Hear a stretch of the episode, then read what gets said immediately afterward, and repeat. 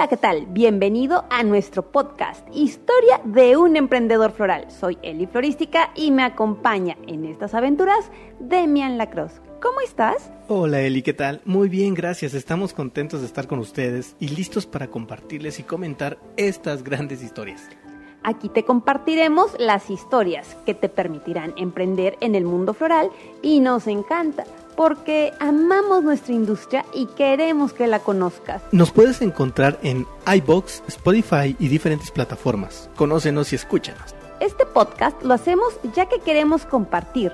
Nos interesa que conozcas nuestras historias y experiencias que vivimos al emprender. Si tú tienes o quieres un negocio floral, si eres un emprendedor o vas a ser uno de nosotros, esto es para ti. Comenzamos Historia de un emprendedor floral. Historia de un emprendedor floral. Cuando no sabes.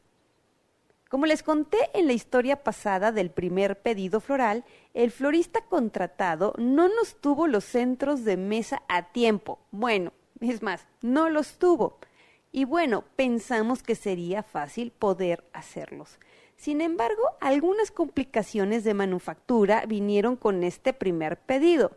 Teníamos todo el material para hacer lo que nos habían pedido. Nos fuimos a la casa de la mamá de mi socia Moni en San Jerónimo, al sur de la Ciudad de México. Ya que ella contaba con un patio grande, podíamos trabajar a gusto, hacer tiradero y toda la cosa. Eli, ¿cómo que tiradero? Sí, sí, sí. Es que cuando trabajas con flores, una de las cosas que más sale es basura y nunca lo tomas en cuenta. No cuentas con botes grandes o bolsas de plástico que soportarán todo lo que tires. Y claro, ahora que hay conciencia, hay que separar la basura, ¿no? Sí, claro, hay que separar lo orgánico de lo inorgánico. Sí, así es. Pero bueno, llegamos y bajamos absolutamente todo. Lo fuimos colocando en el jardín. Cuando empiezas, no cuentas con que tendrás que cargar absolutamente todo de un lado al otro y que probablemente te puedas lastimar la espalda porque no estás acostumbrado o simplemente no lo tomas en cuenta. Claro, estás joven y te sientes el rey del mundo. ¿Qué te puede pasar? Nada. Había que hidratar todo, ¿no? Y las cubetas, uy, no, bueno, tampoco pensamos en eso. Sin embargo, la mamá de Moni contaba con cubetas y otros elementos para poder utilizar para hidratar la flor. Empezamos abriendo las gruesas de rosas de campo que compramos para elegirlas. Eh, Eli, ¿qué es gruesas? Ah, pues es que las flores se venden, muchas de ellas se venden por rollo o por gruesa. No sabíamos bien la diferencia entre las rosas de campo y las de invernadero. En ese entonces no había tanta variedad de rosa ni tantos invernaderos de producción. ¡Wow! ¿Hay diferencia? ¿Como cuáles son? No sabía que había del campo o de invernadero. Para mí todas son rosas. Bueno, en el momento de la compra me enteré. Las rosas de invernadero son producidas bajo un proceso, en un lugar que cuenta con una infraestructura controlada para sus cambios de temperatura, etc. Y en cambio, en las de campo, no tanto. La calidad es diferente y la forma en la que abren son distintas. Los lugares donde se produce, etc. Las de invernadero se venden en paquetes de 24 rosas y en cambio las de campo se venden por rollo o por gruesa. Total que decidimos comprar de campo por precio y porque abrían muy bien y rápido. Ya todo en orden para trabajar, empezamos. Solo que la esponja que habíamos decidido usar no se mojaba. Era un misterio, porque no absorbía agua. ¿Cómo que no absorbía agua? Ay, así. Demian, como te digo, no absorbía, no cambiaba de color. Y lo peor, es que flotaba en el agua. Cuando las poníamos en la base, flotaba. Y así empezamos a hacer los centros de mesa. Moni ponía agua en la base y la esponja incorrecta que habíamos comprado. Y yo ponía las flores. Lo único bueno es que no eran muchos centros de mesa, eran 15. Cuando llevaba como seis, resultó que dije, "Mm, esto está raro, flota y se mueve todo. Así es como debe de ser. Hoy me río de verdad, pero me da pena también. ¿Y qué dijo Moni? Dijo, No, no, no es así como debe de ser. Creo que la esponja no es la que debería de ser. Pero no lo sé, está raro. Los de mi hermana no eran así. No flotaban, no se movían. Bueno, entonces paramos el trabajo y a ella se le ocurrió pasar un alambre por en medio del arreglo para hacer que la esponja bajara hacia el fondo de la base. Pero ya estaban hechos seis. ¿Cómo pasar el alambre por en medio del arreglo? Íbamos a lastimar todo lo que habíamos logrado. Con mucho cuidado fuimos insertando el alambre a través de los pequeños agujeros que traían la base que compramos. El alambre hacía que se sostuviera el arreglo en la base. Solo que... Solo que Kelly. Bueno, ahora a la distancia, después de 25 años de florista, nunca pensé en la hidratación, en el corte que se le debe hacer correctamente a la flor para que se hidrate. Cuando compramos todo el material, adquirimos una herramienta nueva que fue un cuchillo de florista que es como una hoz. Nada más que no sabíamos cómo usarlo ni sabíamos cómo hacer el corte. Vimos que era necesario, pero no preguntamos cómo se usaba. Claro que rellenamos con agua hasta el tope cada base. Todo el día nos las pasamos cortando y fabricando los arreglos. Y llegó el momento de poner los detalles en dorado. Teníamos una hiedra para pintarla, pero ¿cómo pintarla? ¿Qué tipo de pintura se usa? Pregunté y Moni dijo, Bueno, hay pinturas de aerosol, ¿no? Es la que compramos, así que hay que usarla y pintar las hojas con eso. pintamos las hojas sin saber que hay una pintura especial para flor, que esa es la que se debe usar. Si vas a pintar flor o follaje, no debes de usar otra. Pero lo mismo, no sabíamos. Así que a pintar, a esperar que secara y a insertar en los arreglos. No nos basamos en ninguna fotografía, no hicimos ninguna muestra, solo los hicimos tratando de que quedaran redondos. A las nueve de la noche habíamos terminado y era hora de recoger y ordenar el tiradero. Realmente me dolía todo, pero lo que más me dolían eran mis dedos, porque me pinché una y otra vez con las rosas. Moni entregó los arreglos y la clienta solo dijo que estaban bien, que le gustaban. No hubo un montaje en el evento, ya que la clienta había pactado pasar por ellos. Sin embargo, no había seguridad de que realmente habían quedado bien. ¿Calidad? Para nada. No había calidad en el trabajo, no había en realidad nada que supiéramos con exactitud del trabajo entregado.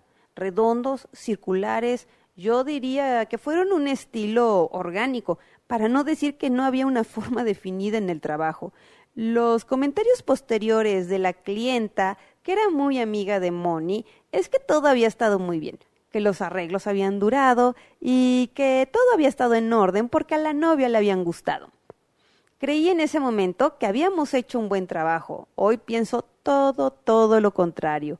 Pero que definitivo, la esponja usada no era la correcta. Así que me puse a investigar. ¿A investigar? ¿Cómo lo hiciste si en ese momento el Internet no era lo que hoy? Eh, ¿Investigaste en libros, revistas?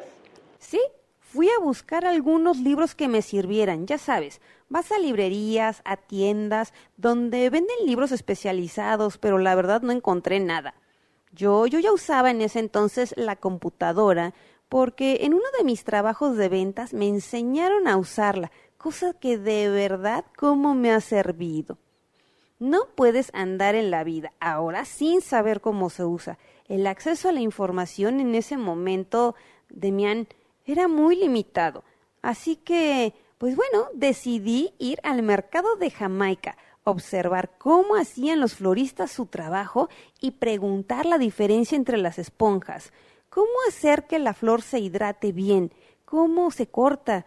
¿Cómo se manipula? ¿Cómo se hace? Pues bueno, me fui en mi auto al mercado. Empecé la investigación, llevé mi cuaderno y claro, en ese tiempo no existían los celulares como los de ahora. ¿Te acuerdas? Sí, sí, me acuerdo. Eran muy grandes y el más compacto era muy caro. Eran solo para mandar textos, con tu lista de contactos y para hablar por teléfono. ¿Qué fotos ni qué nada? Pero claro, me llevé mi cámara fotográfica. Empecé a preguntar en varias florerías del mercado. La verdad es que nadie me lo dijo, nadie me contestaba la pregunta y empecé a ver como malas caras. Mejor dejé de preguntar y me puse a observar. ¿Y Eli qué descubriste? Que Demian, la esponja era otra. Era más grande, más oscura, y cuando la ponían en el agua se mojaba y cambiaba de color. De verdad me sentí fatal. Nos habíamos equivocado. Fue un error, un error de principiante. En mi opinión, no puede haber ese tipo de error en algo que vendes. Igual si era para mi casa, ¿sabes? Pero creo que ni así. Me enojé mucho conmigo misma. Yo pensaba que hacía trabajos de calidad. La calidad siempre ha sido parte de mi vida. Creo que la calidad del producto que vendes o haces es un todo. Habla de ti y de la forma en que te desempeñas. Mm, me dio tanto coraje haber tenido esa falla, haber cobrado por algo que no estaba bien hecho, que no tenía los estándares que a mí me hubiera gustado. En el mercado, la cámara no me sirvió para lo que yo quería, ¿sabes? Porque en ese entonces todos los floristas eran como muy celosos de su trabajo. Bueno, la verdad, hasta ahora algunos. Pero no hay mejor fórmula que compartir tus conocimientos para atrapar a un cliente. Lo que sí hice con la cámara es que tomé muchas fotos de las variedades florales para hacer un archivo floral de cómo se llamaban las flores y cuándo era la temporada de cada una de ellas a la que les había tomado fotos. De ahí empezó realmente mi historia floral. Siempre me ha gustado investigar y tener el conocimiento suficiente para poder hacer y mejorar mi trabajo. ¿Sabes, Demian? Dime, Eli. En algún curso Alguno de mis maestros dijo, Cuando te picas con la espina de una rosa, la profesión te entró y nunca podrás dejar esto. O sea, ya te entró la profesión. Lo que sí es que las primeras flores que yo toqué fueron rosas y me piqué tantas veces como fuera posible, ya que la rosa de campo tiene muchas espinas. Fue una gran lección para mí, una lección de por vida que marcó mi destino en la calidad y en la forma de comunicarle al cliente lo que haces y cómo lo haces. Claro que la clienta nos pagó y le agradezco de corazón que haya hecho el pedido porque fue mi primer encuentro con la industria floral en la que trabajo hasta el día de hoy, que tanto amo y que tanto me ha dado mi encuentro con mi primera fase del emprendimiento floral. Hemos llegado al final de nuestro podcast. Historia de un emprendedor floral. Esperamos que les haya gustado y que lo hayan disfrutado tanto como nosotros. La industria floral no es pequeña, es un mundo y este mundo está lleno de oportunidades, de personas que amamos lo que hacemos, que sentimos la pasión y la emoción. Nosotros los floristas no hacemos florecitas, hacemos verdaderas obras de arte y diseño que tienen un lenguaje que junto con otras disciplinas se conjuntan. ¿No la conoces? Empieza a conocerla y a cambiar tu mentalidad. No solo somos de oficio, habemos profesionales reales que queremos que conozcas nuestro mundo y cómo lo hacemos. Recuerda seguirnos en nuestras redes sociales. Facebook Eli Florística MX, YouTube Florística MX, Instagram Eli Florística. No te pierdas nuestro próximo podcast donde continuamos nuestro viaje por el emprendimiento floral. La historia floral continúa.